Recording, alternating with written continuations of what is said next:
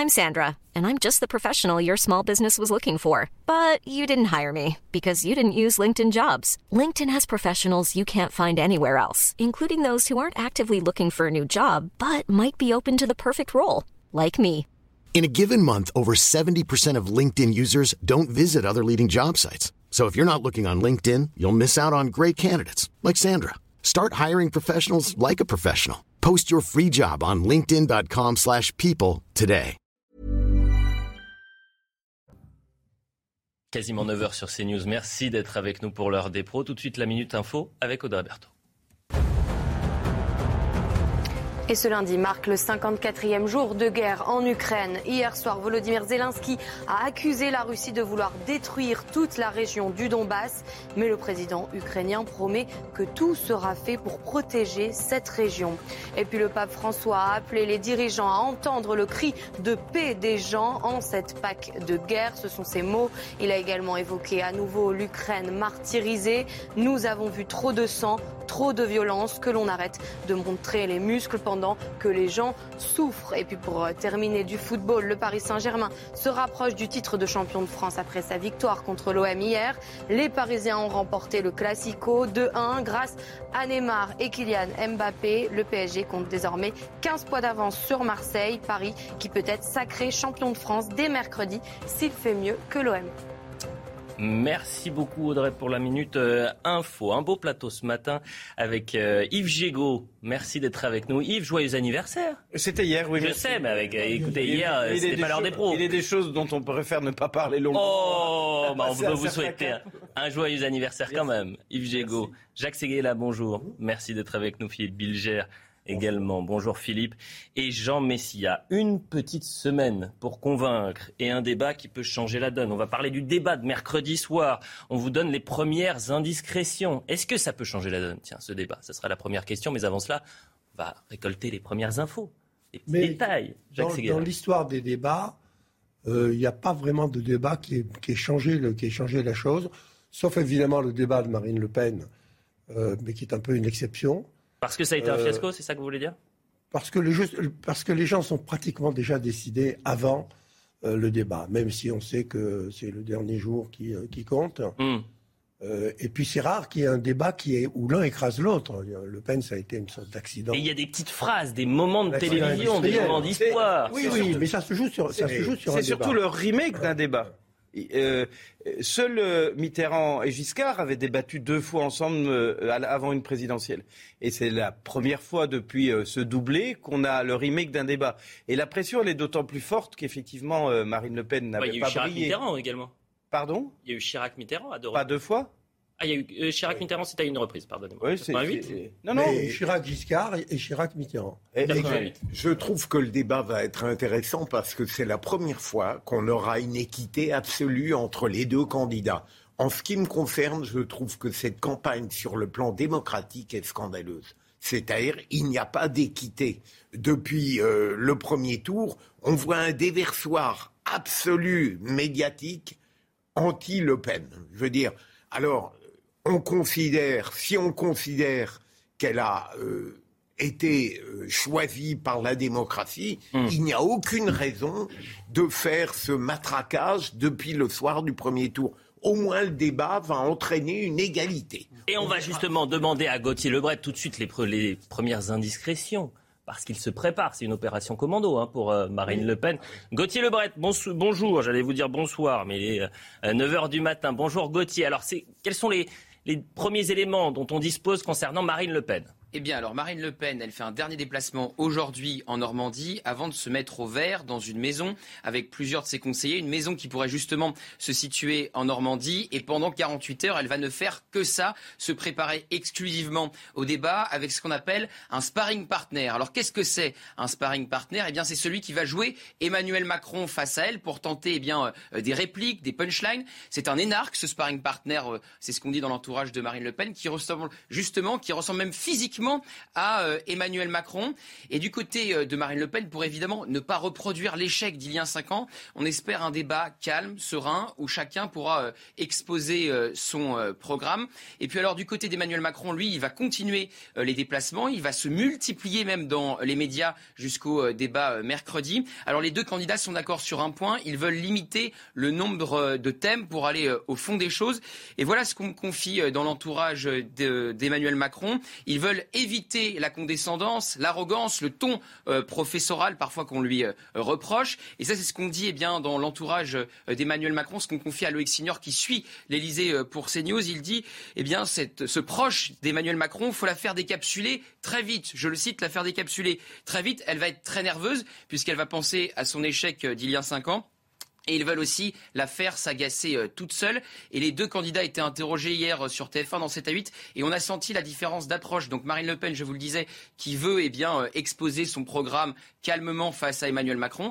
Et Emmanuel Macron qui le disait avec le sourire, qui veut aller titiller, attaquer, porter les stockades face à son adversaire.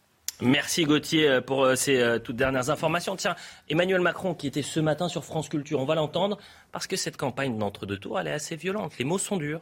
On l'écoute. J'ai eu des phrases très maladroites où j'ai et, des phrases très souvent décontextualisées. Euh, parce que vous savez, moi j'ai une caractéristique, on le voit dans cette campagne où la candidate d'extrême droite se planque du peuple. Et beaucoup d'ailleurs de gens, je le dis, hein, qui, prétendent défendre le peuple ne vont jamais à sa rencontre. Et d'ailleurs, faites bien l'examen, ils les galvanisent ou ils galvanisent leurs euh, électeurs et leurs supporters, mais on les voit rarement discuter avec des gens qui ne pensent pas comme eux. Et d'ailleurs, ce serait intéressant de voir comment ils réagissent quand ils sont avec des gens qui ne sont pas comme eux. Ils ont une violence verbale, parfois physique, qui surprendrait. Moi, j'ai toujours été au contact comme candidat et comme président. Pendant cinq ans, j'ai toujours été au contact. Et je vais, c'est vrai, au contact des gens qui ne pensent pas comme moi pour comprendre, pour me frotter. Et parfois, comme dans une discussion comme ça, à portée de, euh, citoyenne à citoyen, euh, on peut avoir des, moments, quand on les décontextualise, qui semblent terribles, mais je récuse complètement les procès qui ont été faits parce que le vrai mépris, c'est de se protéger du peuple, c'est de ne jamais y aller. Ce qui, est, l'inverse de ce que j'ai fait pendant cinq ans et de ce que je fais pendant cet entre-deux tours. Jacques Seguela, ça a un sens de parler de Marine Le Pen comme ça, en disant que c'est une candidate d'extrême droite, qu'elle se planque. le mot de sparring partner est bien choisi. Parce qu'un euh, deuxième tour, euh, c'est un match de boxe. Ça, se passe en 12 rounds, parce qu'il y a 12 jours ouvrables. Mmh. Et il faut gagner euh, chaque jour son round. Et c'est celui qui gagne plus de rounds euh, qui l'emporte à la fin. Et le round décisif, le round du chaos, euh, c'est évidemment le round, round du débat. et, c'est pourquoi il est très important. Les deux doivent faire attention. Marine Le Pen doit faire attention de, ne pas se mettre trop au vert, de ne pas trop apprendre les leçons, de ne pas trop finalement rabâcher euh, des fiches qu'elle connaît. De faire le match avant le match. De faire le match avant le match. Et puis, euh, surtout, elle va avoir une baisse de tension. Parce qu'elle elle, était le mort entre les dents depuis finalement maintenant plusieurs semaines. Mm. Et tout d'un coup, elle, elle, a un arrêt brutal. Et même euh, à l'inverse, Emmanuel Macron doit calmer le jeu pour arriver quand même frais et dispo dans le match de sa, de sa vie. j'ai peur qu'il prenne trop de choses et, et, et qu'il n'arrive pas en plein état de sa forme. Or, un boxeur gagne sur sa forme. Jean Messia. Non, mais l'analyse que vient de faire Emmanuel Macron dans l'extrait que vous avez passé, elle est hallucinante. En fait, il parle de lui. Il fait une projection euh, absolument euh, parfaite euh, de ce qu'il est lui-même. C'est-à-dire que quand il dit qu'il va à la rencontre du peuple, quel peuple? Euh, des, des de la semaine, il va apporter de baffe. Non, mais là, là, effectivement, sur la séquence, encore que je ne sais pas dans quelle mesure les gens qu'il rencontre n'ont pas été d'abord euh, sélectionnés, triés, etc., comme il a l'habitude de faire à chaque fois qu'il se déplaçait euh, pendant son quinquennat. Le mépris, quand il dit le mépris qu'on voit jamais, qui va jamais, c'est quand même lui qui disait qu'il vienne me chercher. Mmh. Oui. Mmh. Bon, donc des, pas sûr qu'il avait envie d'avoir quelqu'un, un Français, lui dire vous êtes le, président le plus nul de la cinquième. C'est des, séquences, c'est des séquences qui sont. Reprocher beaucoup de choses à Emmanuel Macron. C'est pas cette forme de courage d'avoir, pendant le grand débat après les Gilets jaunes et dans cette campagne, été au contact direct. Non, mais attendez, qui d'ailleurs. Qui d'ailleurs. Non, non, mais attendez, j'étais en train de parler. Le grand débat dont vous parlez précisément, c'était des gens qui étaient ça vous avait pas échappé que j'étais en train de parler aussi. Voilà, oui, mais vous m'avez interrompu, donc euh, souffrez que je fasse autant, j'en fasse autant. Je vais peut-être essayer de finir ma phrase, et puis comme ça après vous pourrez avoir la vôtre. Euh, la mienne. Personne ne peut contester qu'il a cette forme de courage, que pendant le fameux grand débat, il a été pendant des heures à la confrontation avec un certain nombre de personnes. Pas non, vous ne pouvez pas le contester. Qu'ensuite, ça, lui qu'ensuite ça lui ait créé des difficultés. Qu'ensuite, il y ait des gens qui l'aient amené à entraîner ces fameuses petites phrases sur ce sujet et que ça a été sans doute une erreur de sa part. Ça, je veux bien l'entendre. Mais je pense qu'on a un président qui aime ça, qui aime aller au contact et qui aime avoir ce dialogue direct. Vous avez une vision euh, à la fois angélique, presque de propagande de ce qu'a été euh, le quinquennat de Macron en la matière, puisque... Euh, face à vous, à part la propagande, vous voyez, vous m'interrompez, vous m'interrompez, je vous ai laissé parler. Je, je, dis que pendant le grand débat, effectivement, il n'y a pas eu de confrontation spontanée, puisque les gens étaient triés. D'ailleurs, souvenez-vous de, cette, de cet élu qui avait osé aborder une question qui n'était pas prévue d'être abordée dans un grand débat, à savoir la question de l'immigration, elle avait été quasiment sortie dehors, manu militari. Donc vous voyez... Euh, non, mais la vraie difficulté, c'est qu'il n'a pas fait campagne, c'est-à-dire qu'il fait campagne depuis sept jours. Ça, c'est une chose. Et la deuxième chose sur effectivement le débat, je ne suis pas d'accord avec ce qui a été dit. Je pense que le débat a toujours pesé très lourd dans la décision des Français. C'est pour ça qu'il est tant attendu d'ailleurs, ce débat-là en particulier pour deux raisons. D'abord parce que c'est le remake de 2017, comme ça vient d'être dit, mais surtout parce que tout au long du premier tour, on n'a pas eu droit à débat, mmh. étant donné que Emmanuel Macron et Marine Le Pen, tous les deux, ont refusé de débattre. C'était pas comme le premier tour de la présidentielle de 2017 où, avec tous les défauts que ça puisse comprendre, on avait tous les candidats qui ont débattu euh, ensemble à plusieurs reprises. On peut même aller plus loin. Jean Messia, on peut même aller plus loin. C'est la première fois, Philippe Bilger d'ailleurs, qu'Emmanuel Macron va être confronté à un responsable politique sur son bilan. Bien sûr. Euh, je ne suis pas totalement d'accord avec vous, Yves Gégaud, lorsque vous parlez du grand débat. Ça a été un exercice de pur narcissisme ah, qui lui a été imposé par les Gilets jaunes. En revanche. Et qu'il a plutôt réussi. Oui, mais parce qu'il est, très doué dans, il est très doué dans l'exercice où il n'a pas de contradiction. Euh, donc, mais euh, là où je vous rejoins en revanche, c'est qu'on ne peut pas dire qu'il n'est pas courageux dans le contact il aime, et euh, Elliot le rappelait, euh, quelqu'un le traite de pire président et il l'accepte avec le sourire. Bah, vous voulez qu'il fasse quoi? Il Non. il va pas lui mettre un coup de boule. Non, non, non, mais il y a beaucoup de, personnalités politiques qui n'auraient pas cette aptitude au dialogue. Non. Chirac, c'était pareil, Sarkozy, pareil. D'abord, on leur disait pas la même chose. Ça, ils sont tellement distants du peuple qu'à chaque bon, fois laissez parler Jacques Seguela. le problème, le problème du second tour, on dit toujours que c'est de rassembler, pas du tout c'est de se différencier. Et l'intérêt de ce, débat, je suis d'accord avec toi, il, peut se passer des choses sur ce débat. Ça n'a pas été le cas dans l'histoire. Il n'y a, pas de débat qui a renversé la table. Mais là, ça peut arriver parce que c'est un point d'orgue et surtout parce qu'il y aura cette différenciation. Chacun va apparaître tel qu'il est en, son âme profonde. Et c'est ce que les, les, les Jacques devrait trouver des phrases. Jacques, vous qui avez préparé justement, vous trouvez des phrases, vous en avez préparé des débats on prévoit des, temps dans, ces deux heures de débat, j'imagine, des, petites phrases, des, éléments qui vont changer euh, Moi, je me souviens le cours de l'histoire, en quelque sorte. François Mitterrand, qui n'est pas né, euh, François Mitterrand, euh, lui, avait complètement raté son entrée médiatique et télévisuelle. Parce qu'il faisait partie de ces hommes politiques qui étaient nés avant la télévision. Donc on a beaucoup travaillé pour, pour le changer. et il, était resté sur la phrase assassine euh, de Giscard, euh, vous n'avez pas le monopole du cœur. Euh, j'ai dit, mais il faut répondre. Il faut répondre. Et je lui préparais une petite réponse en lui disant, mais à un moment donné, il va vous dire, mais vous, vous êtes l'homme du passé. Vous marquez un temps et vous dites, mais vous, vous êtes l'homme du passif. Et ça s'est passé exactement comme ça. Et pour le On va deuxième en voir une autre dans un instant. Et pour le, et pour le deuxième tour, je lui avais dit, il faut vous affirmer dès le départ contre, contre Chirac. 88. Oui, 88. Et donc, vous avez une petite astuce toute simple. Euh, c'est Chirac qui commençait, ça avait déjà été tiré au sort. Donc Chirac va parler le premier, et quand vous allez lui répondre, vous allez lui dire Monsieur le Premier ministre. Et lui va vous dire euh, Ah non, non, ici, c'est deux présidents qui parlent face à face, il n'y a pas de Premier ministre. Hein. Et vous lui répondrez Mais oui, Monsieur le Premier ministre. Il faut voir comment il le dit. Eh bien, on va le voir, justement. il le dit. Ah, on va regarder cette séquence. Elle est extraordinaire, cette séquence. On la regarde, on est donc en 88. Permettez-moi juste de vous dire que ce soir, je ne suis pas le Premier ministre et vous n'êtes pas le Président de la République. Nous sommes deux candidats à égalité et qui se soumettent au jugement des Français, seul qui compte. Vous me permettrez donc de vous appeler Monsieur Mitterrand. Mais vous avez tout à fait raison, Monsieur le Premier ministre. Philippe Bilger. Il faut dire, moi, euh, je suis un nostalgique, voire un réactionnaire. Mm. Je, je, considère que ces, ces, personnalités, je parle de François Mitterrand, hein, bien sûr, et de Valéry Giscard d'Estaing, avaient une culture, mm. une maîtrise du langage, une faculté intellectuelle, une agilité que peut-être Emmanuel Macron est tout sauf un imbécile. Entendons-nous, l'entretien qu'il a donné au point est remarquable. C'est un commentaire. La grande confession.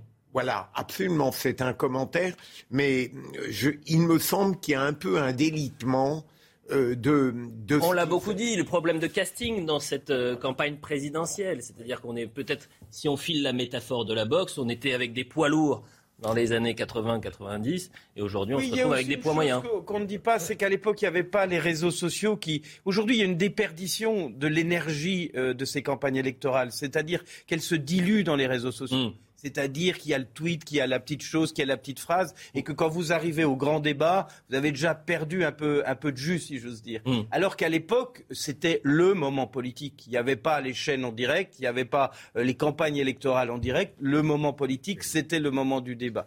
16 millions de téléspectateurs quand même en 2017. De, hein. de, plus dilué. Ça ne veut pas dire qu'il n'y aura pas beaucoup de monde, mm. mais dans l'énergie qu'ont mis les candidats, dans leur recherche de, de marquer des points, euh, il y a un moment euh, qui est moins fort parce que ils ont besoin d'une énergie euh, pendant euh, euh, toutes les campagnes qu'ils n'avaient pas. Et on va en parler justement, le poids de l'image, la guerre sur Twitter. le débat va avoir un record de score. de il va y avoir beaucoup de monde. parce qu'il n'y a pas eu de, a, pas eu de débat avant, donc tout le monde l'attend. Et, surtout, et surtout pour Marine Le Pen. Hmm c'est euh, le dernier débat. C'est le débat de sa vie. Mais pour Macron aussi.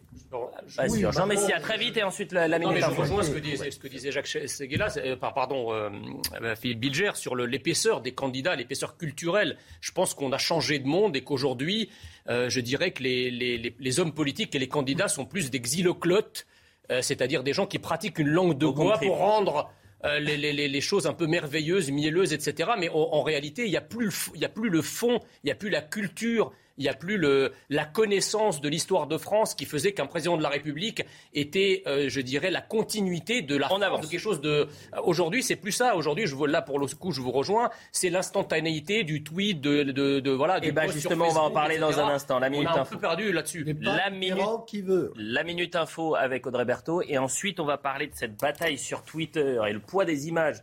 Il y a un meeting à Marseille euh, pour Emmanuel Macron. on avait les images du candidat l'impression d'avoir un jardin plein à craquer. Finalement, la moitié du jardin était vide. On y revient dans un instant. La la minute info. Plus de 220 000 électeurs radiés des listes électorales par erreur. C'est une information de nos confrères du Parisien. Pendant le premier tour, certains ont eu la mauvaise surprise de découvrir qu'ils étaient interdits d'isoloir au moment de voter. Une conséquence de l'automatisation de la mise à jour des listes électorales, mais aussi de bugs des logiciels permettant leur fonctionnement. Et puis le groupe État islamique promet de venger la mort de son ancien chef. Le 3 février dernier, Joe Biden avait annoncé la mort de l'ancien dirigeant de l'EI. Il s'était fait exploser au cours d'une opération des forces spéciales américaines en Syrie. Son décès avait été confirmé par l'EI le 10 mars dernier. Et puis une enseignante d'un collège frappée à plusieurs reprises par un élève. Ça s'est passé en plein cours vendredi à Saint-Denis, près de Paris. L'adolescent élève de 4e s'en est pris à son enseignante qui lui demandait de quitter la salle de cours. Il a été placé en garde à vue. Le personnel du collège dénonce un manque de moyens dans cet établissement. Voilà pour la, minute info. On continuera de parler du débat à 10h, mais je veux qu'on avance un peu. Emmanuel Macron était en meeting donc à Marseille. Voilà ce que vous avez vu à l'antenne, à gauche, ce sont les, images produites par euh, le candidat. Et puis à droite, les images de notre journaliste Samis Faxi, signe qu'il n'y avait pas foule au Palais du Pharaon pour suivre le premier meeting d'entre-deux tours d'Emmanuel Macron. Samy, merci d'être avec nous. Est-ce que les équipes du président candidat ont, ont vécu cela comme un échec? Racontez-nous. Salut euh, Elliot. Écoutez, en tout cas, ce qui est sûr, c'est que euh, le décor était incroyable. Le décor, il faut le dire, c'est le palais du Pharaon. C'est euh, pour ceux qui connaissent pas Marseille, c'est ce palais qui a été construit sous Napoléon III, qui domine tout Marseille. C'est somptueux, mais c'est vrai qu'on a été surpris. je suis pas le seul, hein, avec tous mes confrères. finalement du nombre de personnes qui s'étaient déplacées. L'équipe de campagne espérait avoir euh, à peu près 5000 personnes et en réalité, nous, on a euh, à la louche estimé à 2500, 3000 personnes grand, grand maximum. Alors, je dirais pas que c'est un flop parce que ce serait exagéré. Il y avait quand même un peu de monde, mais je dirais pas non plus que c'est un, un, succès. Je pense qu'on est entre les deux, ce qui ce qui, explique ça, à mon avis, c'est qu'on était aussi euh, sur un week-end pascal, qui faisait très beau, que les gens étaient en famille, qu'ils étaient sans doute euh, à la plage du, côté de Marseille. Mais ça montre aussi une chose, ça montre eh bien qu'Emmanuel Macron, il, il n'arrive pas à, à mobiliser euh, quelque part son électorat. Il, il, le fait euh, beaucoup moins en tout cas que d'autres candidats qui étaient beaucoup plus radicaux, comme Jean-Luc Mélenchon ou comme Éric Zemmour, qui avaient un, un, une base électorale qui se surmobilisait sur chacun de, de leurs déplacements. Là, c'était pas le cas, et c'est vrai que malgré ce, décor euh, somptueux, ben voilà, il y avait, il y avait cette, cette partie de, de, de, la scène qui était, qui était vide. Alors, l'équipe de campagne nous a expliqué qu'ils avaient éloigné les barrières euh, pour eh bien, laisser un peu d'air pour que les gens puissent aller se reposer parce qu'il faisait très chaud et parce qu'il y avait quand même euh, un certain nombre en tout cas de, de, de, personnes âgées. Mais bon, force est de constater que ce n'était pas un, succès en tout cas retentissant. L'imagination quand même pour défendre euh, le manque de personnes dans le jardin. C'est une erreur de la Macronie d'avoir choisi Marseille. C'est pas c'est pas c'est pas, bah la ville c'est pas la ville qu'il aime. Donc il fallait il fallait aller dans un endroit. Deuxièmement, il fallait pas jouer euh, fallait pas jouer. Emmanuel Macron aime Marseille, mais Marseille n'aime pas forcément Emmanuel Macron. en plein air on n'est pas sûr de, remplir l'espace. Un peu, deuxièmement, ça, faisait un peu la pêche aux voix dans le port de Marseille. Hmm. Mais on oublie quand même l'essentiel, c'est le, virage vert. On y vient dans un instant. On y vient dans un instant. À la gauche de la gauche. Peu importe, qu'il y ait beaucoup de personnes, de personnes, ce qui compte, c'est que on a un président vert. Je, me permets, je, vous, je me permets de vous couper juste un, instant, juste que vous voyez la réaction de, Guillaume Tabar sur Twitter, qui a eu une analyse plutôt fine, euh, rédacteur en chef au Figaro, un candidat sans relais, et Eric Zemmour peut réunir plusieurs dizaines de milliers de personnes au Trocadéro et ne faire que 7%. Et un autre, Emmanuel Macron, arriver en tête au premier tour et ne réunir que très peu de monde à Marseille, malgré le, le soutien de grands élus de la région. La déconnexion entre la mobilisation militante et la réalité électorale est une des leçons de cette élection. Oui, mais je pense qu'il faut qu'on s'habitue.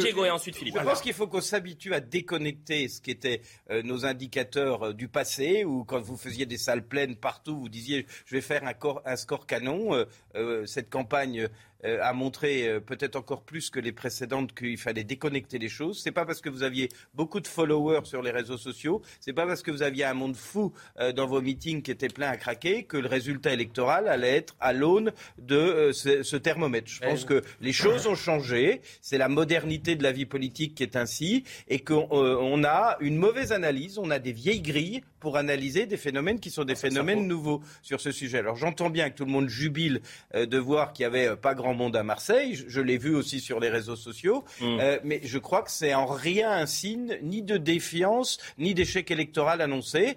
c'est sans doute lié à des circonstances locales, mais qu'il faut arrêter d'avoir cette grille de lecture. Je vous rejoins, Yves. il ne faut pas tirer de conclusion définitive de cette relative désaffection marseillaise, mais je crois que les gens, euh, probablement, ont aussi le sentiment, de mon point de vue justifié, que les choses sont jouées? Et en réalité, il est dans la peau d'un favori qui probablement sera réélu et qui peut se mobiliser dans le cadre d'un combat qui n'est plus incertain. Je hmm. crois qu'il y a un petit peu ça. Tiens, euh, Gauthier Lebret est encore avec nous. Gauthier qui a suivi la campagne euh, d'Éric Zemmour. On se souvient tous de ces images place du Trocadéro avec euh, quasiment 100 000 personnes. Il y avait plus de monde pour ce meeting que François Fillon cinq ans plus tôt. Et finalement, Éric Zemmour était à, à 7% au premier tour. Oui, c'est tout à fait ça, Il y a une décorrélation euh, très nette entre les audiences à la télévision euh, d'Éric euh, Zemmour, ses meetings, ses adhérents à Reconquête. Ils étaient persuadés qu'il y avait un vote caché. Le vote était tellement caché qu'il n'existait pas. Donc oui, c'est un des grands enseignements de cette campagne électorale, comme vous avez montré les tweets de Guillaume Tabar. C'est la décorrélation très nette entre les meetings toujours pleins quasiment d'Éric Zemmour et ces 7%. Je me souviens, on en discutait avec Éric Zemmour. Il était persuadé de faire au moins 7 millions de voix, puisqu'il y avait 7 millions de personnes tout cumulées, et bien qui avaient regardé son meeting du Trocadéro. Il a fait 2 millions de voix. Un téléspectateur n'est pas forcément un électeur. La parole à la défense, Jean Messia. Non, mais c'est-à-dire, ce n'est pas une décorrélation. C'est encore une fois un nouveau signe de la déconnexion de la politique euh, des hommes politiques, en tout cas, par rapport au terrain. Alors, il y, a des hommes politiques qui, effectivement, sont enracinés, pour lesquels, non, non, pour lesquels, je, dis, il y, a des, il y, a des, hommes politiques qui sont encore enracinés, pour lesquels il y a de vraies convictions, de vraies personnes qui vont défendre leurs convictions, qui a une verticalité. C'est pas seulement d'ailleurs le cas d'Éric Zemmour, on peut aussi pas euh, évoquer le cas de Jean-Luc Mélenchon, qui eux ont fait vraiment des campagnes de terrain. Et puis vous avez effectivement la politique qui est un peu déconnectée, un peu gazeuse. Euh, où les gens se disent euh, la politique c'est que le vote, donc ils participent pas à des meetings, euh, ils, ne, ils, ne, ils, ne, font pas de la politique active, leurs convictions ne sont pas telles qu'ils vont se mobiliser pour aller dans des meetings ou pour aller trapper ou pour aller. Ah, Jean-Luc Mélenchon ultra mobilisé sur le terrain, il fait plus de 20%. Oui, mais alors le problème c'est que nous, enfin, Éric Zemmour a, a, a, pâti aussi de, de, de, de circonstances. Zemmour bashing d'abord, et puis surtout, il y a le vote utile à la fin. D'ailleurs, euh, ceux qui ont choisi le vote utile se sont pas trompés, puisque finalement, euh, entre Marine Le Pen et Jean-Luc Mélenchon, il n'y a que 400 000 voix d'écart. Donc, mm. euh, vous voyez, voilà, c'est tout. Il y, a, un vote utile qui a, qui a, qui a vidé presque la moitié d'électorat Zemmour sur la, sur la dernière semaine. La publicité, on reviendra sur la polémique Mourad Boudjelal, euh, le président du Racing Club de Toulon, qui a attaqué les électeurs du Rassemblement national. Marine Le Pen euh, demande solennellement des excuses et que ses propos soient condamnés par le président de la République. Là aussi, c'était sur Twitter, mais sauf que Marine Le Pen, elle prend 9 secondes de sa déclaration. Nous, on a pris l'intégrale pour voir la différence. Ah, on va en débattre. La pub. La suite de l'heure des pros, la Minute Info avec Audrey Berthaud. L'OMS s'inquiète après la découverte d'une nouvelle forme d'hépatite chez des enfants au Royaume-Uni. L'organisation a signalé 74 cas graves au total. Certains enfants ont dû subir une transplantation du foie. L'OMS s'attend à de nouveaux signalements dans les prochains jours et reste très attentive.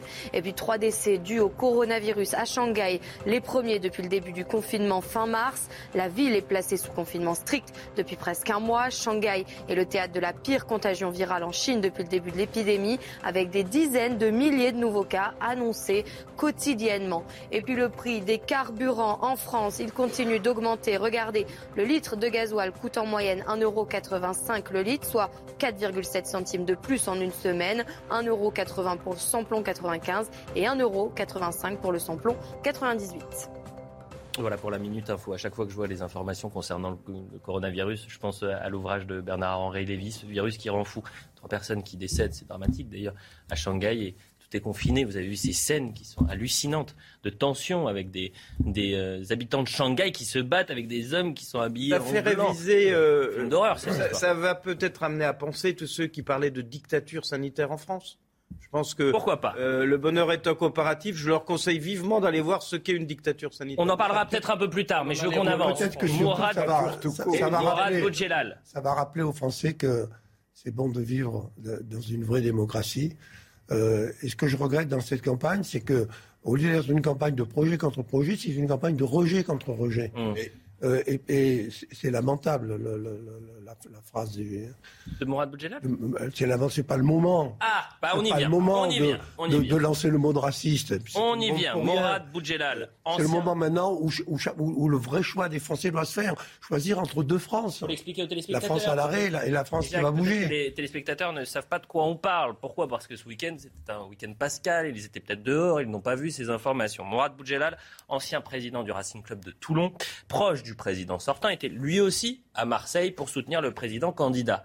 Il a pris la parole en amont, avant le discours d'Emmanuel Macron, et il a attaqué une partie des électeurs de Marine Le Pen, qui lui a répondu d'ailleurs, Marine Le Pen, sur Twitter. Mais là aussi, c'est entre deux tours, c'est une bataille d'images. Pourquoi? On va voir le tweet de Marine Le Pen d'abord. Au meeting de Marseille, Emmanuel Macron a donné la parole à Mourad Boudjelal, qui a insulté des millions de Français. Je demande solennellement à Emmanuel Macron de condamner ses propos intolérables et de cesser sa campagne de mensonges envers l'opposition. On voit ce que Marine Le Pen a donc publié sur sa page Twitter. Cette séquence qui fait donc 9 secondes. Votre Front National, je leur dis en face, regardez-vous, vous êtes raciste. Regardez-vous, vous êtes raciste. Que le vouliez, vouliez ou non, vous êtes raciste. Séquence éminemment choquante, mais regardez ce que Mourad Boudjelal lui a répondu. Il a pris la séquence à toute en long. cette jeunesse, On regarde. à toute cette jeunesse, tous ceux qui pensent que, effectivement, nous sommes le résultat d'une génétique, tous ceux qui pensent que lorsqu'il y a un délinquant, on pense que c'est d'abord le résultat d'une génétique, pas d'un parcours social, pas d'un parcours culturel ou éducatif. Je leur dis en face, à tous ceux qui pensent ça et qui votent Front National, je leur dis en face, regardez-vous, vous êtes raciste. Regardez-vous, vous êtes raciste. Que le vouliez, ou non, vous êtes raciste. Si vous pensez que les origines hein, ont une incidence sur l'attitude, vous êtes raciste. À tous ceux qui votent Front National, à tous les élus du Front National, à tous ceux qui nous ostracisent une partie de la population, jour et nuit, si vous pensez que s'il y a une, autre, une origine, vous êtes raciste. Est-ce que Mourad Boudjelal dit n'importe quoi, Jean Messia?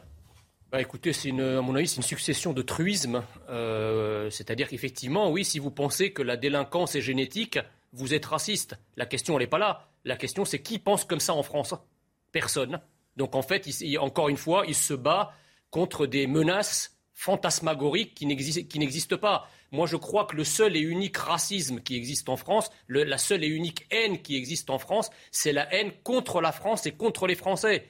Il dev- et c'est d'ailleurs, il devrait en parler de toute cette partie de la jeunesse qui est en rupture de la France et en rupture de la République, qui agresse de manière systémique la France à travers ses forces de l'ordre, à travers même les Français euh, euh, lambda qui sont euh, poignardés, agressés, frappés, violentés au jour le jour. Voilà la véritable haine qui explose dans notre pays. Mais maintenant, si on veut couvrir cette haine antinationale, endémique, qui pourrit la France en inventant des haines fantasmagoriques pour les cacher, c'est exactement ça le macronisme et c'est exactement ça la, diatribe violente de ce monsieur. Dire qu'il y a une relation exclusive entre immigration et délinquance, c'est une absurdité. Euh, en revanche, pour un certain nombre de transgressions, on peut considérer que les immigrés, certains immigrés, y participent. Et donc, lorsque euh, il dénonce cela, Boudjelal, vous avez raison, Elliot, de, de nous préciser le contexte. Mais il le Euh, fait mal. Pardon. Il le fait mal parce qu'en fait mal. il intègre les militants du euh, Rassemblement national, les électeurs. Il y a 8 millions Et d'électeurs. puis du Rassemblement surtout, il n'était pas obligé de d'apposer le qualificatif off- offensant de raciste sur cette analyse qui peut être fausse, mais qui ne mérite pas cet opprobre. Moi, c'est encore une fois un, un dépassement de la pensée par l'outrance du langage. Comme quoi on peut être un bon euh, président de club de rugby et pas forcément un bon orateur ayant la capacité de, de serrer son discours. On voit d'ailleurs, c'était pas un discours écrit, il parlait à, à la cantonade et, et il parlait Il devant une foule. applaudi, il, il parlait devant une foule gigantesque devant lui. Je pense que c'est une maladresse dans la façon dont il dit les choses. Et après, sur le fond, euh, euh, je pense qu'il cherche des arguments pour essayer euh, de mobiliser euh, l'électorat en particulier euh, des quartiers, comme on dit, euh, avec pudeur, euh, en faveur euh, d'Emmanuel Macron. Euh, mais je pense que tout ça est très maladroit. Euh, par contre, euh, on voit bien euh, le dégât euh, de ce que peut faire une coupure, de ce que peut faire euh, un bref instant d'un discours décontextualisé, comme dirait euh, Emmanuel Macron lui-même, et, et- et comment, et vous avez bien fait de montrer les deux, comment quand on voit l'amont et l'aval de cette petite phrase, on s'aperçoit que les choses sont très différentes de Je ce qu'on avait d'accord, mais ressenti. euh, pour, re- pour vous rejoindre, Yves Gégaud, euh, je me souviens d'un meeting place du Trocadéro, sans citer euh, la personne qui était sur euh, l'estrade. L'estrade, on entendait la population, enfin en tous les cas certains militants scander Macron assassin. Tous les médias en ont parlé. Tous les médias en ont parlé pendant trois jours. Là Ah aujourd'hui, euh, silence assourdissant. Jacques Seguela. Oui, je- Tout ça est euh, pour moi hors de propos. Il faut choisir entre deux France. Il faut choisir entre le- la France d'hier et la France de demain. Euh, la France du cœur, la France de l'argent. Il faut choisir entre le- euh, le- la France qui va bouger et la France immobile. entre la France et autre chose, en fait. C'est ça ce que vous voulez dire, entre la France et la France qui n'est plus. Vous mettez qui dans la Oui. France du cœur, la France de l'argent? Je, je- je- je- je- je vous Non, mais- suis, mais France du cœur, France de l'argent, vous mettez des noms en Non, face non, euh, non, mais non, mais C'est vrai non. que mais non, la non. France Mais d'Emmanuel on Macron, elle n'est pas du tout la France mais de on- l'argent, hein. Mais on, mais on peut avoir et le cœur et l'argent, c'est pas ça Voilà, que je veux j'allais dire. le dire, ça. Bien sûr. C'est bien. Euh, mais mais, mais, c'est, mais c'est deux France quand même qui vont s'affronter. Et d'ailleurs, le débat va se dérouler là-dessus. Et c'est un moment très important. Ce bulletin de vote est un bulletin de vote du futur. Quel futur voulons-nous pour nos enfants Pardon, Jacques, mais les enfants de nos enfants pardon, je vais- Jacques, je vais vous contre, mais je pense pas que ce soit deux France qui s'affrontent. Mais bien sûr que c'est de France qui Non, s'affrontent. non, Enfin, voyons. mais- mais, pardon. exactement d'ailleurs. Si- euh, si- on si- en a la preuve. Si vous me laissez Euh, finir, euh, euh, je pense qu'on a vu au premier tour qu'il y avait plusieurs France. euh, et qu'il y a au moins trois blocs politiques dans, dans la France d'aujourd'hui. Et je pense que, comme vous l'avez dit euh, en début de séquence très justement, c'est rejet contre rejet. Euh, c'est la France du tout sauf contre la France du tout sauf. ça ne formate pas de, oui, mais ça ne formate pas de, ça ne fo- formate pas de cohérence et ça ne formate pas deux opinions dans notre pays. Je pense qu'on se trompe si on pense qu'il y a deux France. Je pense qu'il y a plusieurs France et que la difficulté c'est de les rassembler. Allez, un dernier mot avec Jean Messia, et je le dis à, à Marine, on va parler de cette manif de l'extrême droite parce que ça rejoint ce que vous dites, rejet contre rejet. C'est-à-dire que ce week-end, il y avait une manifestation dite contre l'extrême droite, 20 ans après celle où à Paris, il y avait euh, 900 000 personnes. hein. Il y avait trois personnes. Un, euh, 1er mai 2002, 900 000 personnes dans la capitale. Aujourd'hui, il y en avait, et Non, mais- samedi, il y en avait 9 000 9200. Sur, sur Boudjelal, effectivement, euh, on ne peut pas nier que certaines immigrations sont surreprésentées dans les statistiques de la délinquance et de la criminalité. Sans vouloir faire de lien génétique, il y a quand même des statistiques. Regardez les, la, la surreprésentation de certaines immigrations dans les prisons, par exemple. Donc dire ça, c'est pas être raciste. Ou alors, sauf- veut dire, sauf à dire que le réel pas- est raciste. Parce qu'on est étra- étranger, on ne naît pas délinquant. Mais personne ne dit ça. Mais, mais sauf que c'est ce qui l'explique. Oui, mais de traduire le Ce que, ce décryptage que- de ce que je veux dire, c'est qu'effectivement, quand on voit ces images où les forces de l'ordre sont harcelées, attaquées, etc., c'est pas des Scandinaves ni des Danois. Il y a bien certaines immigrations qui sont représentées dans ces, dans ces phénomènes. Donc dire ça, c'est pas être raciste. Ou alors, il, on- il faut dire que le réel est raciste, ce qui est absurde. Puisqu'on parlait de cette campagne rejet contre rejet, revenons à ce qu'il s'est passé samedi, qui devait être une démonstration de force de la gauche et l'extrême gauche. C'est-à-dire il y avait les ONG, les syndicats, tous voulaient se mobiliser contre l'extrême droite, contre Marine Le Pen. C'est- C'était ça euh, l'idée de cette manifestation. 1er mai 2002, je le répète, il y avait 900 000 personnes selon les associations à Paris. Rappelez-vous de ces images. Il y avait tellement de monde place de la République qu'ils avaient dû ouvrir trois voies pour rejoindre la place de la Nation. Il y avait des gens qui faisaient des malaises. Enfin, il y avait une vraie démonstration de force. Samedi dernier, personne ou presque. C'est-à-dire que 9200 personnes à Paris, 40 000 selon les organisateurs. Et puis on va écouter surtout parce que les affiches qu'il y avait, moi j'y étais sur le terrain, et je peux témoigner, il y avait des affiches ni Le Pen ni Macron. C'était pas du tout une manifestation contre l'extrême droite. C'était ni Le Pen ni Macron. Écoutez quelques témoignages. C'est un cas de conscience, hein. c'est difficile de choisir. Il y a un choix que je ne ferai pas, ça c'est sûr. Mais euh, l'idée du sourire triomphant de Macron, ça, c'est insupportable. Oui, je vais voter au second tour. Et je ne sais pas encore quoi faire. Voilà. Parce que je suis comme ça. J'ai failli aller voter, décider d'aller voter blanc. Maintenant, je sais plus. Euh, franchement, voter pour euh, Emmanuel Macron, ça m'écorche euh, la gueule et les doigts. Je suis pas du tout convaincue. euh, voilà, on l'a eu cinq ans. Je vois pas pourquoi il ferait des miracles aujourd'hui. Qu'est-ce que vous en pensez? Mais Philippe Bilger et ensuite il y, a, Jacques. il y a quelque chose d'extraordinaire, c'est la paresse intellectuelle et politique avec laquelle on continue à parler de l'extrême droite sans chercher une seconde à définir ce qu'elle représente. Lorsqu'un parti arrive euh, en 2002, en 2017 et en 2022 au second tour d'une élection présidentielle, on devrait au moins s'interroger sur la pertinence du qualificatif d'extrême droite. Mais les Français n'en peuvent plus, ils en ont, ils en ont marre d'entendre ça. Elliot, vous l'avez dit, à la longue, l'indignation s'use. Je veux dire, le Front républicain, il existe, il n'existe plus en gros, mais il existe au détail, quand on voit tout ce qui se passe depuis huit jours dans les médias. Jacques Séguéla, et ensuite on avance. Oui, de- de- dans ce, ce choix de la France, qui, qui va être euh, déterminant, euh, on, on est à un moment euh, clé parce que euh, tous, les, tous les spécialistes et tous les sondages s'accordent à dire que euh, c'est Emmanuel Macron qui est, qui est vainqueur, mais tout va dépendre de la différence. S'il est vainqueur euh, à 52%, Marine Le Pen n'aura pas perdu. Et Marine Le Pen restera et, et le, combat, et le, combat, continuera. Mm. Euh, S'il fait 55-56, euh, alors euh, l'écart sera tranchant. C'est pour ça que plus que jamais, il faut voter et plus que jamais, euh, il faut euh, choisir une bonne fois pour toutes. Et parce que l'écart est serré aujourd'hui, on voit que du côté de la Macronie, on y va fort et on attaque. Euh, les, les, équipes de Marine Le Pen et on colle cette étiquette oui, d'extrême droite. Elle, a... elle, avait un paratonnerre, c'était Eric Zemmour pendant la campagne et là maintenant elle l'a plus. Donc Marine maintenant c'est la rediabolisation. Marine Le Pen a fait la meilleure campagne et d'ailleurs c'est ah bah. pour ça qu'elle est là où elle est, euh, qui est une campagne de bisounours. C'était très bien pour une campagne de premier tour. Le deuxième tour c'est fini. Mm. Deuxième tour, c'est plus bisounours. Euh, le premier tour, c'est. À 20h01, Emmanuel Macron, après le, le premier tour, il demandait à applaudir oui. tous les candidats. C'était un peu le oui. monde des bisounours. Avant de les insulter. Bon. Et puis, Elliot, il y a eu quelque chose, j'ai été frappé qu'à mmh. deux reprises, à quelques jours d'intervalle, Emmanuel Macron dise Je ne partage pas les idées de Marine Le Pen, mais j'ai du respect pour elle. Ça ne bon. s'est pas vu durant la On, campagne. Je veux juste vous faire écouter, puisqu'on revient sur ce meeting à, à, à, Marseille, où tous les coups sont permis. Écoutez Emmanuel Macron, toujours euh, samedi, qui attaque Marine Le Pen. Même incompétente, dit-il, elle est climato-sceptique. On l'écoute. Et cette anxiété, c'est celle que l'extrême droite va chercher.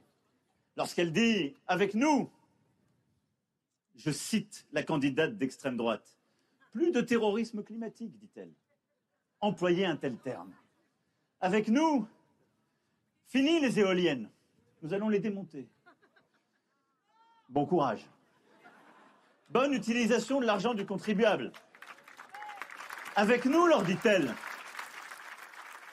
Avec nous, leur dit-elle. La neutralité carbone 2050, d'ailleurs, la place-t-elle en 2030, elle qui connaît si bien ces chiffres euh, Fini cette neutralité carbone. Même incompétente, elle est climato-sceptique. Même incompétente, elle est climato-sceptique. La Minute Info et on poursuit le débat. C'est peut-être son dernier débat. Hein. L'épidémie de Covid en France, les chiffres continuent euh, de baisser mais restent élevés. On va les regarder ensemble. Près de 86 000 cas ont été recensés ces dernières 24 heures. Près de 25 000 patients sont hospitalisés. 1600 sont en soins critiques et 29 décès ont été recensés. Puis regardez la moyenne des contaminations quotidiennes sur 7 jours. Près de 118 000 nouveaux cas quotidiens ont été enregistrés en moyenne ces 7 derniers jours. Et puis, euh, nouvelle violence sur l'esplanade des mosquées à Des heurts entre Palestiniens et Israéliens ont fait plus d'une vingtaine de blessés. Tôt dimanche, des centaines de manifestants palestiniens ont commencé à amasser des pierres sur l'esplanade, peu avant l'arrivée de juifs qui peuvent visiter ce lieu à des heures précises et sous certaines conditions. Les forces de l'ordre israéliennes sont entrées sur l'esplanade des mosquées afin de déloger ces manifestants et de rétablir l'ordre. Et puis le Texas s'apprête à exécuter son plus vieux condamné à mort. En juin 90, cet homme condamné à 13 reprises se trouve en liberté conditionnelle. Lors d'une intervention pour une banale infraction routière, il tire sur un policier et le tue. Condamné à la peine de mort, il voit ce verdict annulé en 2009 par la plus haute juridiction texane qui avait estimé que la défense n'avait pas pu être correctement entendue par les jurés.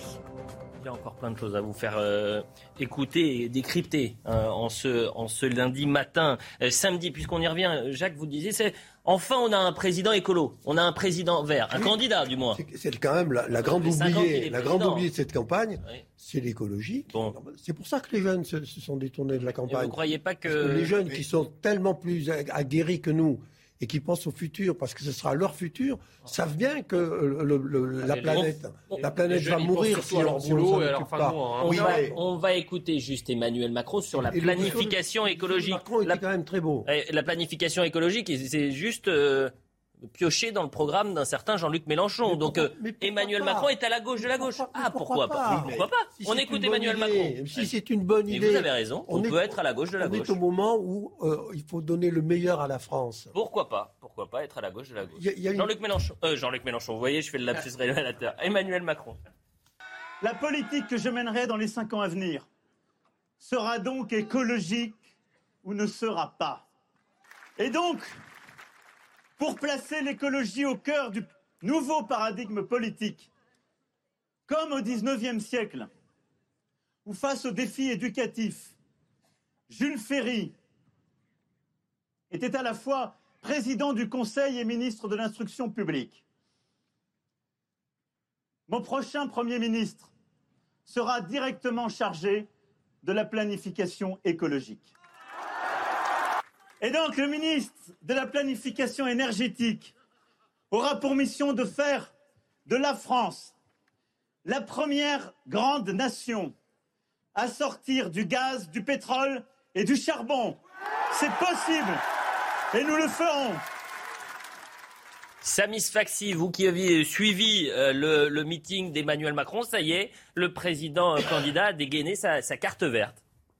Oui, c'est vrai qu'il euh, va vraiment sur les, terres de Jean-Luc Mélenchon, mais en fait, il s'en cache pas. Hein. il, le, répète depuis le début, en tout cas depuis le soir du, premier tour, il dit voilà, j'ai entendu le message qui a été envoyé. Il y a plus de 7 millions de, Français qui ont voté euh, pour ce programme-là. Donc il va falloir eh bien, que je tienne, en tout cas que je prenne en compte eh bien, ces, choses-là. Et il va sur, sur le, terrain écologique. Alors, vous avez coupé la séquence à un moment donné, mais il dit euh, euh, mon Premier ministre sera directement en charge de la planification écologique. Et ensuite, il rajoute ce sera d'ailleurs peut-être une première ministre, parce que, eh bien, on, le sait depuis maintenant un certain temps, Emmanuel Macron aimerait euh, nommer, en tout cas, voir une femme arriver à, Matignon, à la tête de Matignon, et on pense tous à Elisabeth Borne. C'est ce que nous expliquait en tout cas son, entourage, parce que si cette écologie prend eh bien une dimension supplémentaire dans son prochain quinquennat, Elisabeth Borne, elle est passée par le ministère de la Transition euh, écologique. C'est une fidèle d'Emmanuel Macron. Il a 100% confiance euh, en elle. C'est elle qui a fait le plus de ministères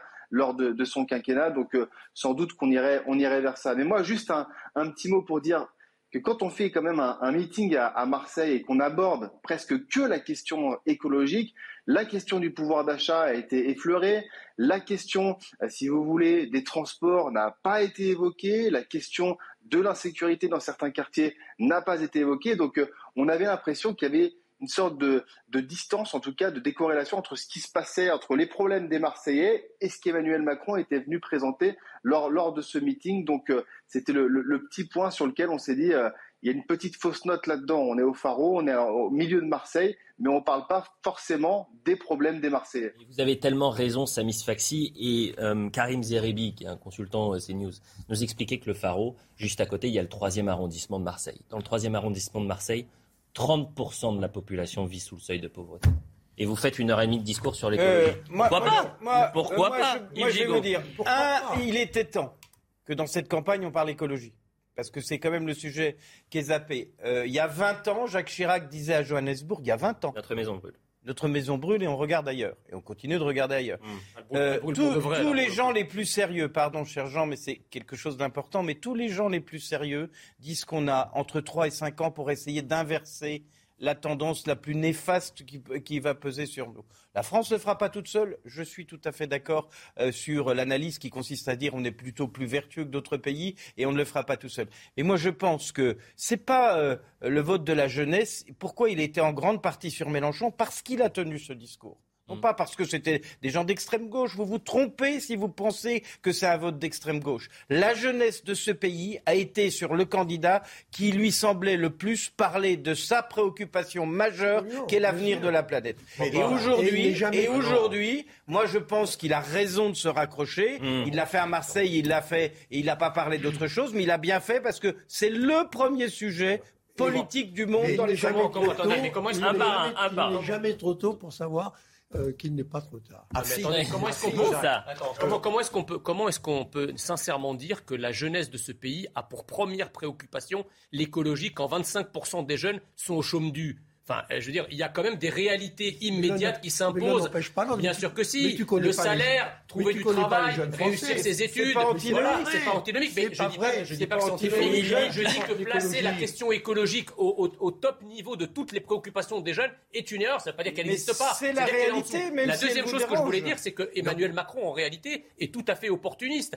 Il veut piller le programme, bah, le programme de Mélenchon pour attirer ses électeurs. C'est le cas de l'écologie, mais c'est aussi le cas de l'islamo-gauchisme. Rappelez-vous cette séquence avec cette femme voilée qui. On va la voir dans un instant. Qu'il qualifie de féministe. Non, c'est elle qui dit qu'il est, Oui, est mais féministe. justement. Lui, il dit c'est une bonne chose Non, si vous lui, êtes féministe et voilé. C'est pire, il dit c'est beau. Oui, c'est beau. Il dit c'est beau, il la contredit pas. Bon. Donc comme si On en France. sur l'écologie Non mais, Mais justement, on- mais mais- parce que attendez. ce que- ce que je veux dire par là, c'est que attendez, on- il faut pas être un lapin de six semaines. Quand, quand Emmanuel, Voilà. Je, je vous quand. Emmanuel Macron dit C'était mon anniversaire hier. Ouais, franchement. peut-être, mais en tout cas sur la politique, quand Emmanuel Macron Oh. parle d'écologie, alors que pendant cinq ans, il a quand même un bilan en la matière qui est pour le moins anémique. C'est pas une conversion, euh, il n'a pas vu la lumière, quoi. C'est juste un Est-ce que j'ai dit opportunisme J'ai dit tout. que c'était une bonne chose qu'on en parle enfin dans le débat public. Mais Yves, Philippe Bilger. je pense que c'est une Tu très mauvaise tu ne chose. connais pas les jeunes. On aurait ce pu avoir un mot pour euh, ces personnes qui de- vivent sous le seuil de pauvreté, juste à côté. Voilà, c'est tout. Non mais Jacques, le, si vous le le, grand, le permettez. grand combat des jeunes, le grand espoir des jeunes,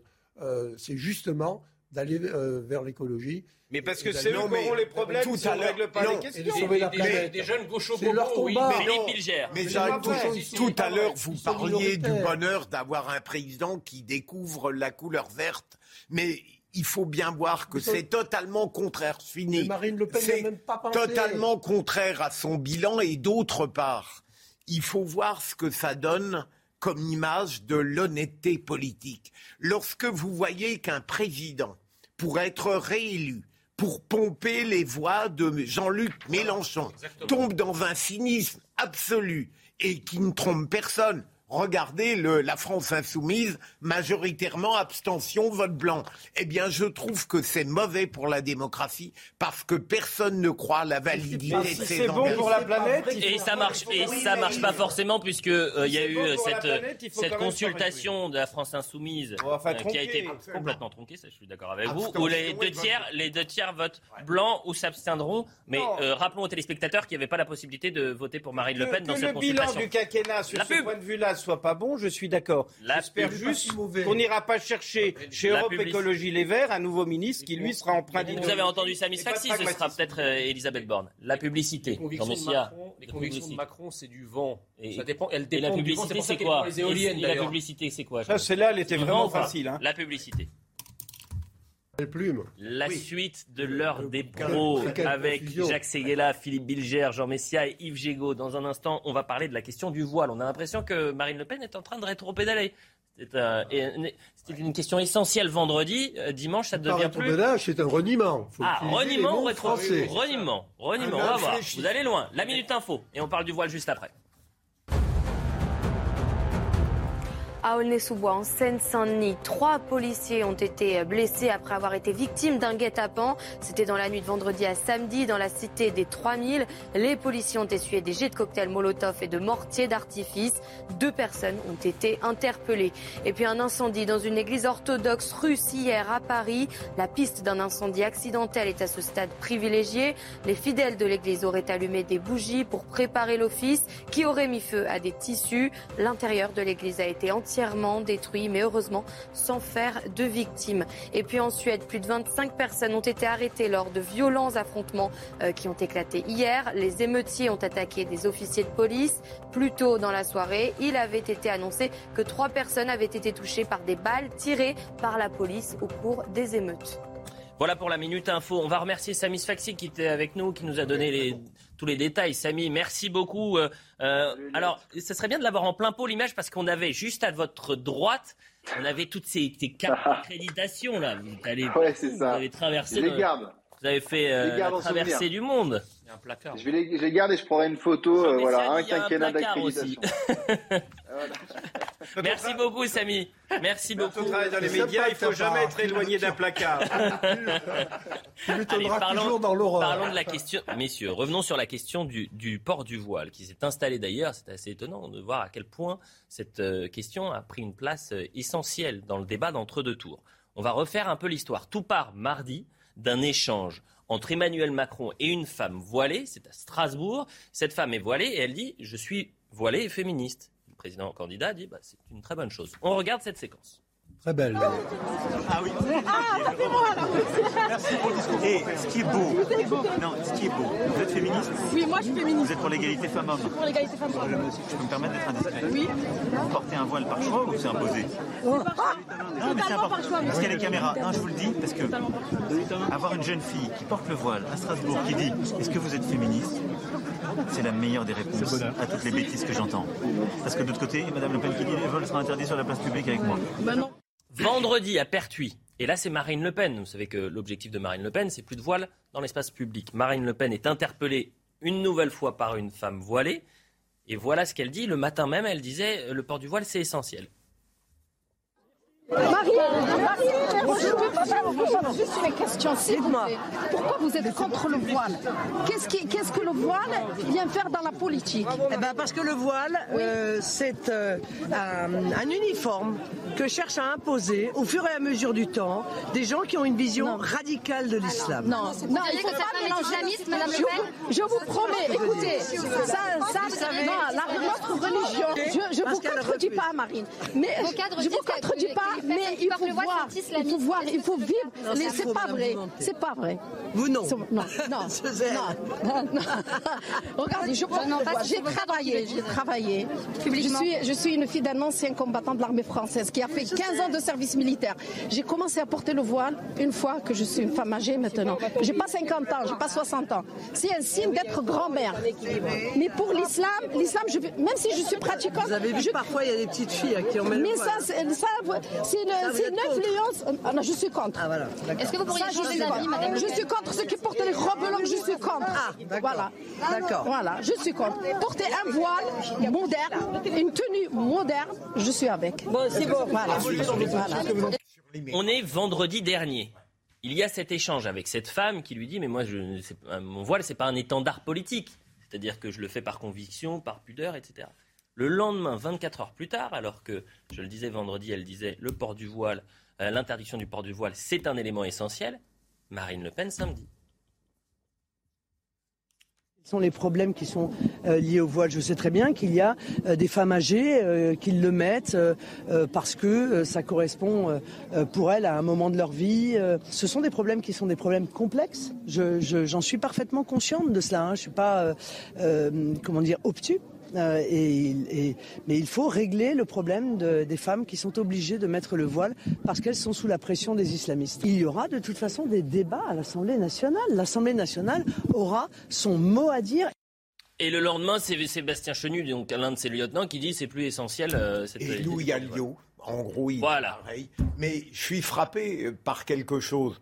La seule manière d'excuser d'une certaine manière les- le parasitisme intellectuel et politique d'Emmanuel Macron, c'est de voir les approximations et les changements de Marine Le Pen. Premier point. Le deuxième, l'histoire, lorsque cette femme dit au président de la République, candidat, on peut être à la fois féministe et voilé est-il tellement naïf pour euh, contrer Marine Le Pen, prendre pour argent comptant une phrase qui est absurde, parce qu'on peut tout dire du port du voile, qu'il soit politique ou non, mais on ne peut pas dire que c'est un signe de féminisme. Donc le président de la République, là, me semble-t-il, pêche par naïveté ou encore une Sébastien fois... Chenu avait dit exactement quand on aura fermé les mosquées salafistes, coupé tous les financements, interdit le salafisme, croyez-moi, on aura fait tomber 90% des femmes voilées islamistes. Non, mais ce qui, ce qui est dingue, moi, ce qui me surprend, c'est que pendant toute la campagne de premier tour, on nous avait expliqué que les questions identitaires, les questions liées à la place de l'islam, au voile, etc., ça n'intéressait personne, que les Français n'en avaient rien à faire et que la priorité numéro un, c'était le pouvoir d'achat. Donc ça a écrasé toutes les autres problématiques, à commencer par celle-là. On passe le premier tour. Qu'est-ce qui arrive dans la campagne du, se- du second tour immédiatement? C'est les questions identitaires, les questions liées à l'islam, les questions liées au voile. Donc je ne sais pas ce qui s'est passé, je ne sais pas pourquoi le débat a été sur ce terrain-là, mais en tout cas, on voit bien aujourd'hui que c'est une question centrale, prioritaire. Ça, c'est la première chose. La deuxième chose, si, la, la- la- la deuxième chose, quand euh, cette dame voilée dit à Emmanuel Macron, je suis voilée et féministe, c'est comme si quelqu'un disait, moi je suis végétarien, mais j'adore la côte de veau. C'est quand même assez, assez stupéfiant. Et troisièmement, bizarre, c'est effectivement, étrange de dire cela. Et troisièmement, effectivement, euh, si je puis dire, Marine Le Pen est en train de se prendre les pieds dans le tapis de prière. C'est-à-dire qu'elle euh, euh, commence par dire que le voile va être interdit, mais ça l'empêche pas de faire un selfie avec une femme voilée dont elle dit qu'une fois que le selfie sera terminé, euh, elle lui mettra une amende. Ensuite, elle nous dit que finalement, la question du voile, elle revient sur une position plus ferme après le, après, après le Allez, premier tour. Jean assez long. Et ensuite, elle rétropédale. Moi, je, je, je, je pense ouais, qu'on est toujours sur la même confusion, d'ailleurs, entre espace public et, et service public. Euh, moi, je pense que la question d'interdiction du voile euh, sur l'espace public n'a pas de sens euh, dans notre société aujourd'hui. Et je suis celui qui a voté à la fois l'obligation de l'interdiction du voile à l'école et l'interdiction du voile complet qui dissimule le visage pour des questions d'ordre public. Je pense que ce débat sur le voile, sur l'espace public, dans la rue, chacun s'habille comme il le souhaite, s'il respecte à la fois la pudeur et s'il n'y a pas Dès de lors que ça devient un étendard mais- politique, Attendez, je- comment, je- Yves je- je- dans la rue, je pense qu'il n'y a pas d'étendard politique Ah et bon dans la rue, Ah bon je Ah. suis pour une société de liberté où chacun a l'étendard politique qu'il veut et chacun s'habille comme il le uniforme souhaite. fasciste Je vous donne mon sentiment On sur peut ce s'habiller en sujet. uniforme fasciste. J'aurais- J'aurais une vision différente de- des services publics des établissements publics, des écoles, des hôpitaux, etc., où il y a un vrai débat, des universités éventuellement, on peut avoir un vrai débat sur ce sujet. Mais je pense que dès qu'on s'engage dans ce débat, et on va le voir sur ce plateau, on a tous perdu. Non, mais je veux dire, vous- Parce que d'abord, on a perdu les Français. un peu les autres. d'abord, on a perdu les Français. Et d'abord, chacun lit cette question à l'aune de sa propre expérience. Et les gens qui nous regardent, ils lisent ça à l'aune de leur propre expérience et qu'il n'y a pas de consensus sur ce sujet. Et que sur un sujet aussi délicat, quand on n'est pas capable de dégager un consensus, vaut mieux parler d'autre chose. Je pense que Marine Le Pen, je pense que Marine Le Pen fait totalement fausse route. Je te retrouve pour une fois. Euh, parce que euh, confond toujours premier tour et deuxième tour. Elle continue à être euh, Madame Bisounours. elle continue à, être mi-chaude, mi-froide. alors que ce second tour, ce second tour de couteau entre les dents.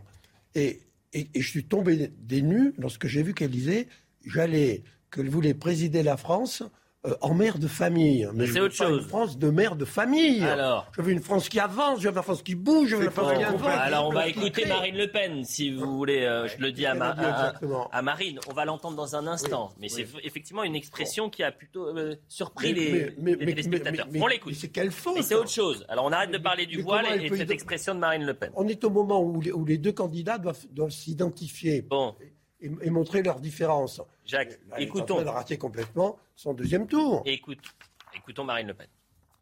Il faut faire du bon sens. Et moi, je, je- moi, je, je vais, je vais diriger le pays en, en- en- en mère de famille, voilà, en mère de famille, voilà, avec bon sens, avec cohérence, euh, sans excès, sans outrance, mais en tenant compte, encore une fois, des millions de, des millions, des dizaines de millions de Français qui n'ont pas été la priorité des différents gouvernements dans les dernières années. Et Philippe Bilger, l'histoire a connu le petit père des peuples. Est-ce que la mère de famille, ça, ça, ça marche? Mais la mère de famille renvoie, je parlais du Code civil tout à l'heure, un certain nombre de vertus.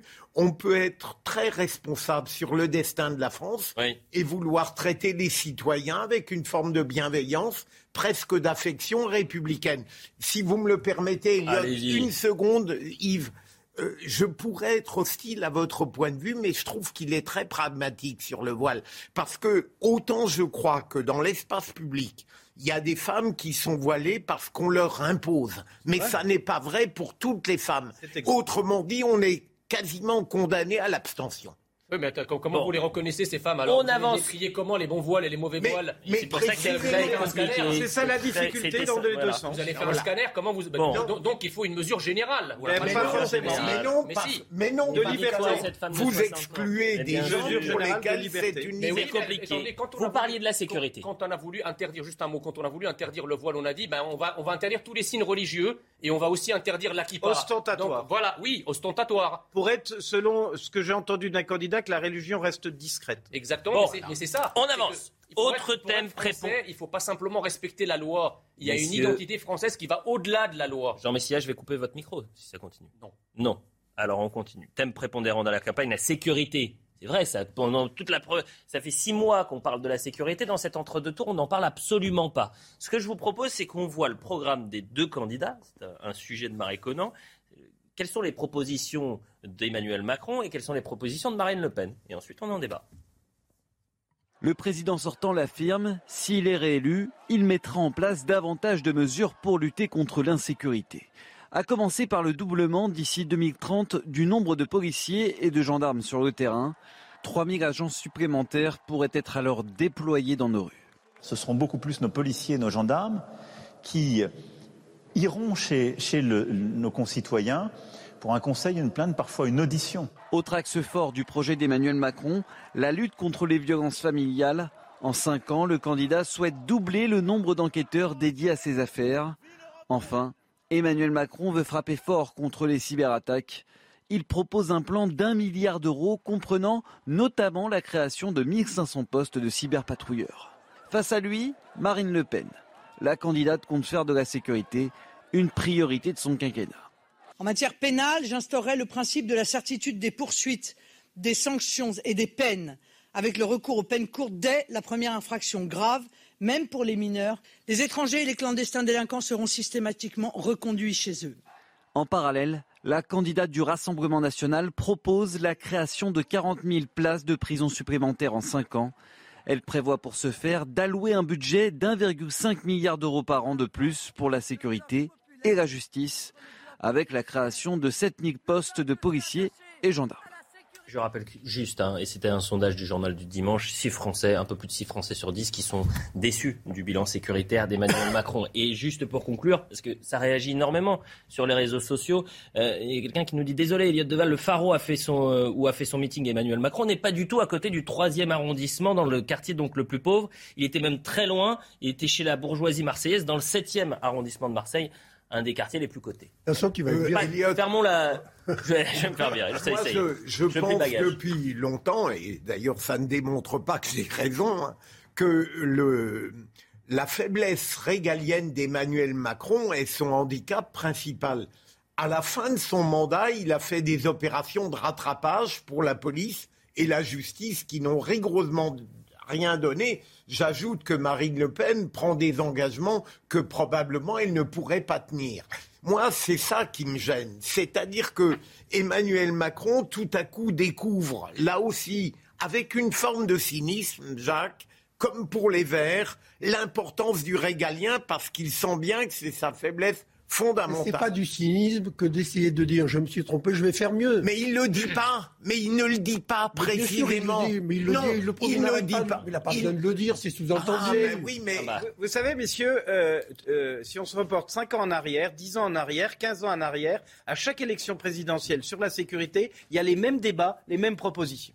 Il y a la même insatisfaction des Français du, du mandat précédent, il y a les mêmes débats, il y a les mêmes Ah, propositions. Peut-être parce qu'il y a les mêmes personnes au pouvoir. J'ai été candidat aux les élections législatives quatre Hmm. fois de suite, élu quatre fois de suite, avec les mêmes programmes, plus de moyens pour la sécurité, plus de moyens pour la justice, l'application. terrible des ce que vous dites. Des places de... Mais oui, c'est terrible. Et si on ne se met pas à essayer de penser autrement et collectivement, on aura ce sujet récurrent d'élection en élection. On ne sera pas d'accord. Chacun dira c'est la vous course êtes à le l'échelle. meilleur pour euh, avocat que- pour Marine Le Pen. Là. Si ça ne change pas depuis 30 ans, Mais- bah, il faut quelqu'un de nouveau.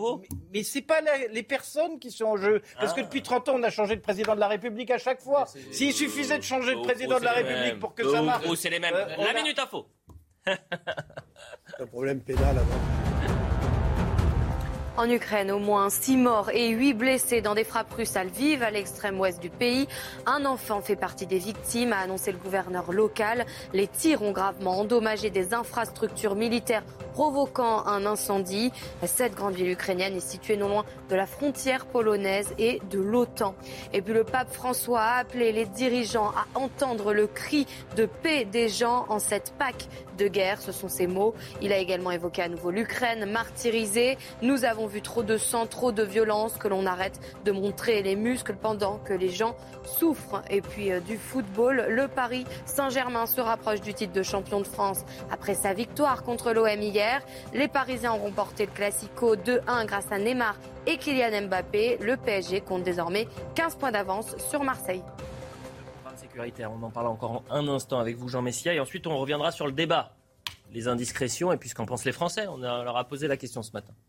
Alors, premièrement, je ne suis pas sûr que Emmanuel Macron il ait été élu pour ses mesures sécuritaires en 2017. D'ailleurs, on lui a reproché, lui-même avait avoué que sur la question centrale du terrorisme, il ne pouvait pas vous faire un programme en 24 heures. Donc, on voit bien que ce qui concerne le régalien et la sécurité, ça n'a jamais été euh, la priorité de Macron. Quant effectivement à ce que vous dites et, que je partage, c'est-à-dire que c'est toujours les mêmes mesures, mais on n'a jamais de résultats sur le, terrain, c'est pour une raison très simple, c'est qu'en réalité, le programme sécuritaire de tous les candidats qui se sont, qui se sont succédés, c'est un programme C'est-à-dire on met sans arrêt plus de moyens sur le terrain, en tout cas beaucoup moins de moyens que ce qu'on a, a, promis, mais quand même un peu plus de moyens. Mais de l'autre côté, vous ne, vous ne, réglez pas la question migratoire. Or, le problème, c'est que comme vous avez une surreprésentation de l'immigration dans la délinquance et la criminalité, tant que vous fermez pas la vanne de ceux qui surreprésentent la criminalité, ben vous êtes condamné à mettre davantage de moyens pour des résultats qui sont de, moins en moins positifs. Voilà, donc il faut marcher sur ces deux jambes. Faire un programme sécuritaire ferme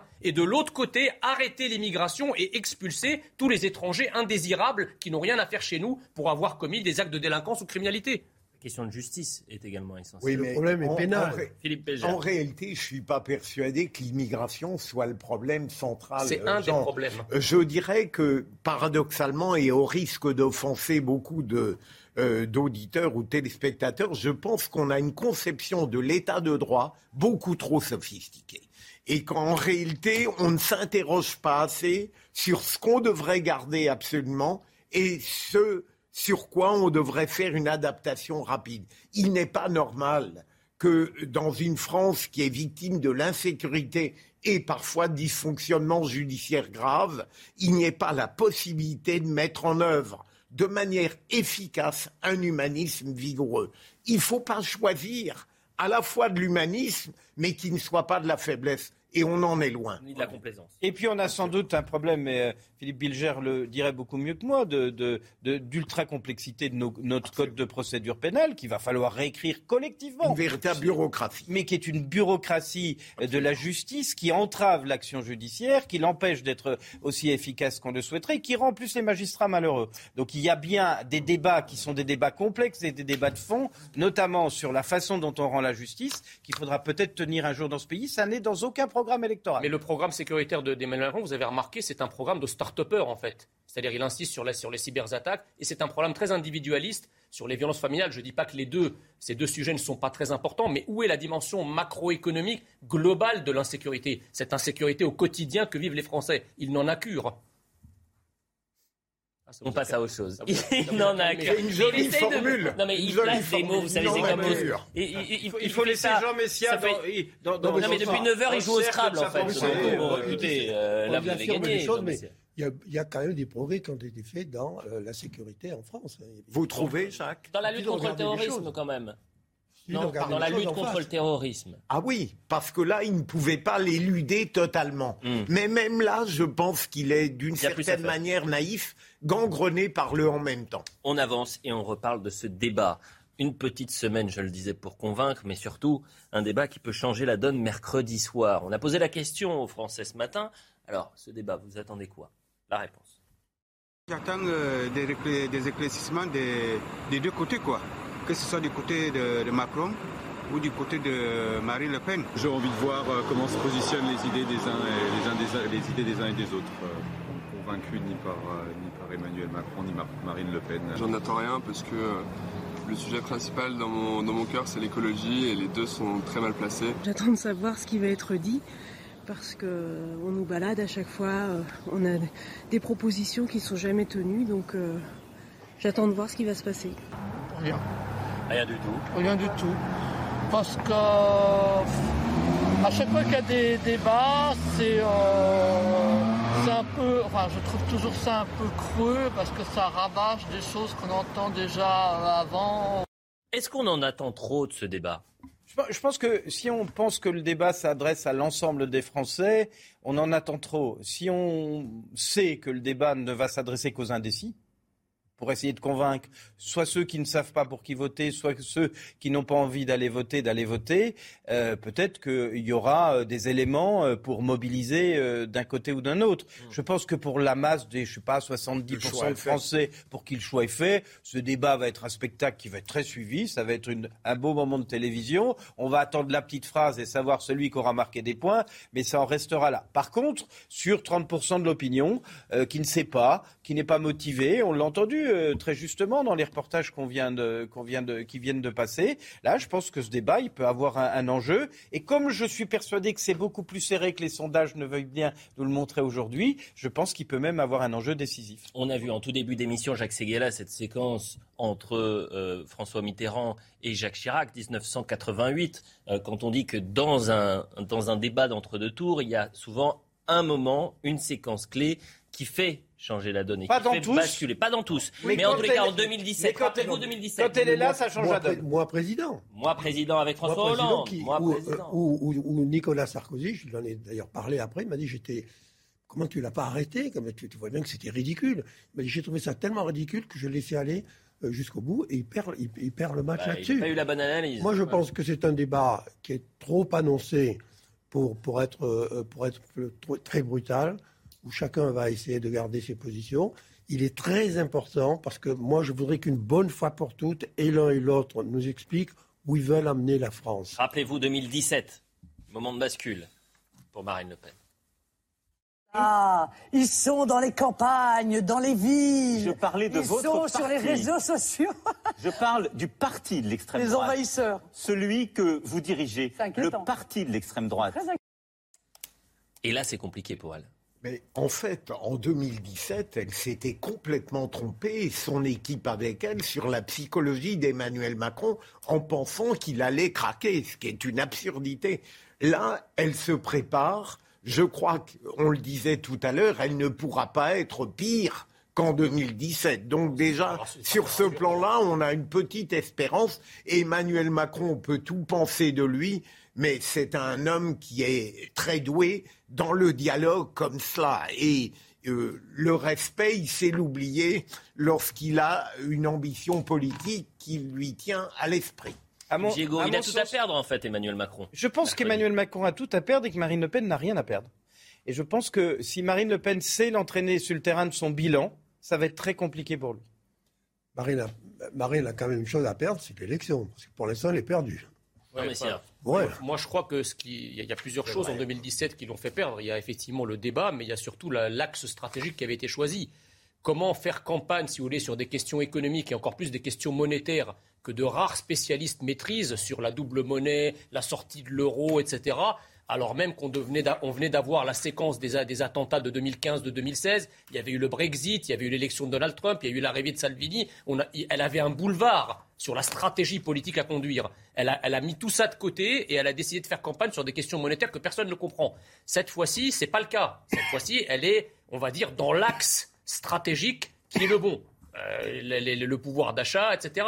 Maintenant, est-ce qu'elle va savoir expliciter et aller dans, dans, la granularité la plus fine du développement de son programme, ce qui exige un débat, parce qu'une chose est de passer devant des journalistes sur des sujets en 2-3 minutes qui passent, en, qu'ils passent en revue, et autre chose est d'avoir deux heures et demie où là, il va falloir descendre dans les détails des mesures, etc. Et là, c'est la maîtrise. L'une des mesures clés, messieurs, la réforme des retraites. Et on voit déjà que ça tangue du côté de la Macronie, même euh, du côté de euh, Marine Le Pen, et également à chacun de leurs déplacements, la réforme des retraites euh, leur revient comme un boomerang. Vous voyez ce sujet de Michael Dos Santos, on termine les, une dernière minute là-dessus. Premier point de discorde, l'âge légal de départ à la retraite. Emmanuel Macron souhaite son augmentation progressive jusqu'à 65 ans, un seuil qui ne semble pas figé dans le marbre. Je vais continuer à écouter, et puis je vous dirai dans les jours qui viennent. Mais ce que je veux dire par là, c'est que l'horizon de 65 ans comme âge légal à horizon 2031 peut tout à fait être adapté. On peut, on peut tout à fait imaginer des clauses de revoyure. Un rétropédalage qui a amusé son adversaire politique. On ne peut pas être aussi flou quand on est président sortant et candidat à sa réélection. Il se doit d'être précis dans ce qu'il dit. Il va finir par voter Marine Le Pen, en fait. Pourtant, le programme de Marine Le Pen a lui aussi une subtilité. Pour partir à 60 ans, avec une retraite à taux plein, les Français devront remplir deux conditions. Être entré dans la vie active à 20 ans ou avant et avoir cotisé 40 annuités, une mesure qui pourrait retarder le départ de certains à 67 ans, comme le prévoit son opposant. Autre différence, le montant minimum de la pension, 1100 euros pour Emmanuel Macron, 1000 euros pour Marine Le Pen.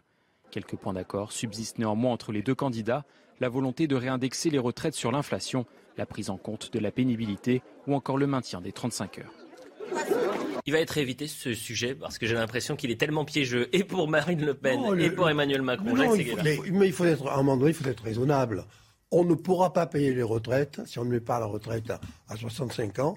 Et d'ailleurs, dans 10 ans, à 67 ans ou plus. Pourquoi? 67 ans ou plus? Oui, mais il y a déjà des pays qui sont au-delà de 67 ans. Oui, mais Bon. euh, Pourquoi, bah, Parce que- Mais pourquoi? Parce que euh, chaque, Courage à chaque- celui qui va Non, mais proposer chaque ça dans année, 10 on ans. gagne, on gagne plus 3 à 4 mois d'espérance de vie.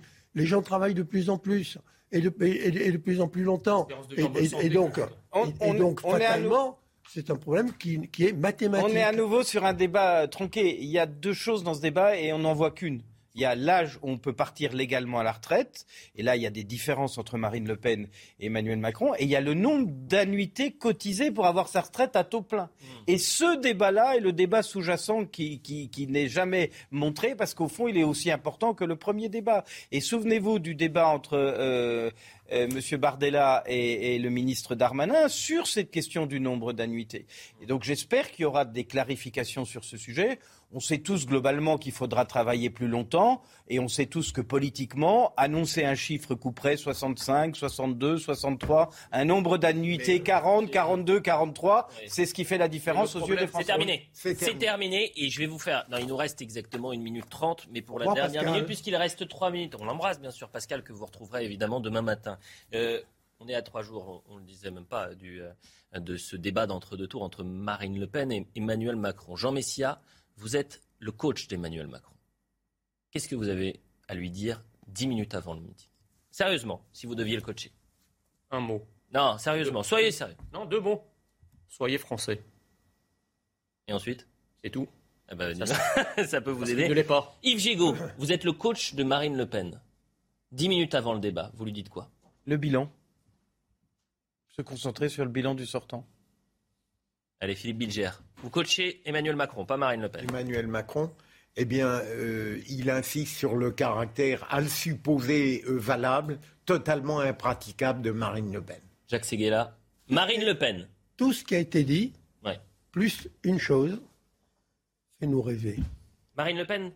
Faites-nous rêver, l'un et l'autre, faites-nous rêver d'une autre France, d'une France euh, libérée, d'une d'une France heureuse, d'une France qui bouge, d'une France Et qui avance, d'une France qui crée. Oui, mais Jacques, vous ne vouliez voilà, pas de la ça. mère de Mais famille c'est la- tout à C'est la l'heure. fin du, des, des débats. D'ailleurs, Mitterrand l'avait tellement bien fait. Il faut que les dix dernières minutes du débat, il nous amène au septième ciel, l'un comme l'autre. Tiens, pronostic en c'est- 30 et c'est- secondes. Pronostic, le vainqueur. du débat. Le vainqueur, Marine Le Pen, Emmanuel Macron. Le vainqueur, tiens. Pronostic.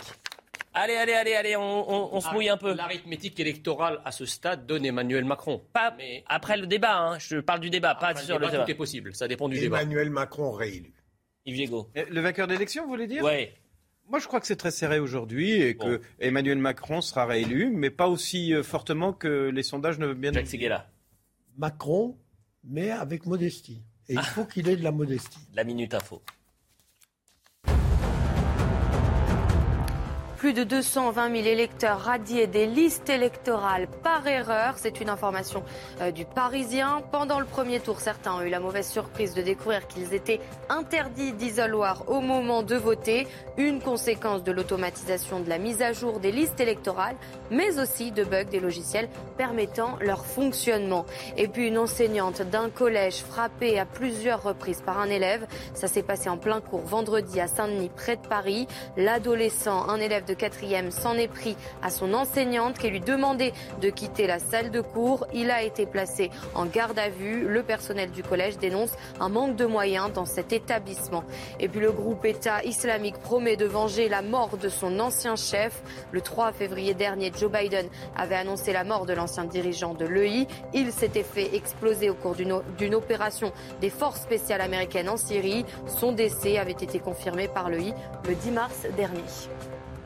Voilà pour la minute info. Merci vraiment Jacques, Philippe, Jean et, Yves. C'était une émission euh, intense. On a pu parler de tout et notamment de cette campagne présidentielle. Bravo à toi. Oh bah non, pas du tout. On embrasse évidemment Pascal que vous Il n'y a pas retrouvez. de bons interviewés, il n'y a que de bons interviewés. Bah écoutez, je suis euh, honoré. Euh, on remercie euh, en régie, à la réalisation, c'était Laurent Pratt, au son, c'était Guillaume, Dominique Raymond à la vision, Marine Lançon et Arthur Muriot. On se retrouve à 20h pour l'heure des pros 2 et puis demain matin, Pascal is back. Pascal. Mom deserves the best, and there's no better place to shop for Mother's Day than Whole Foods Market. They're your destination for unbeatable savings, from premium gifts to show-stopping flowers and irresistible desserts. Start by saving 33% with Prime on all body care and candles. Then get a 15-stem bunch of tulips for just $9.99 each with Prime. Round out Mom's menu with festive rosé, irresistible berry chantilly cake, and more special treats. Come celebrate Mother's Day at Whole Foods Market. Even on a budget, quality is non-negotiable. That's why Quince is the place to score high-end essentials at 50 to 80% less than similar brands. Get your hands on buttery soft cashmere sweaters from just 60 bucks, Italian leather jackets, and so much more. And the best part about Quince, they exclusively partner with factories committed to safe, ethical, and responsible manufacturing. Elevate your style without the elevated price tag with Quince. Go to quince.com slash upgrade for free shipping and 365-day returns.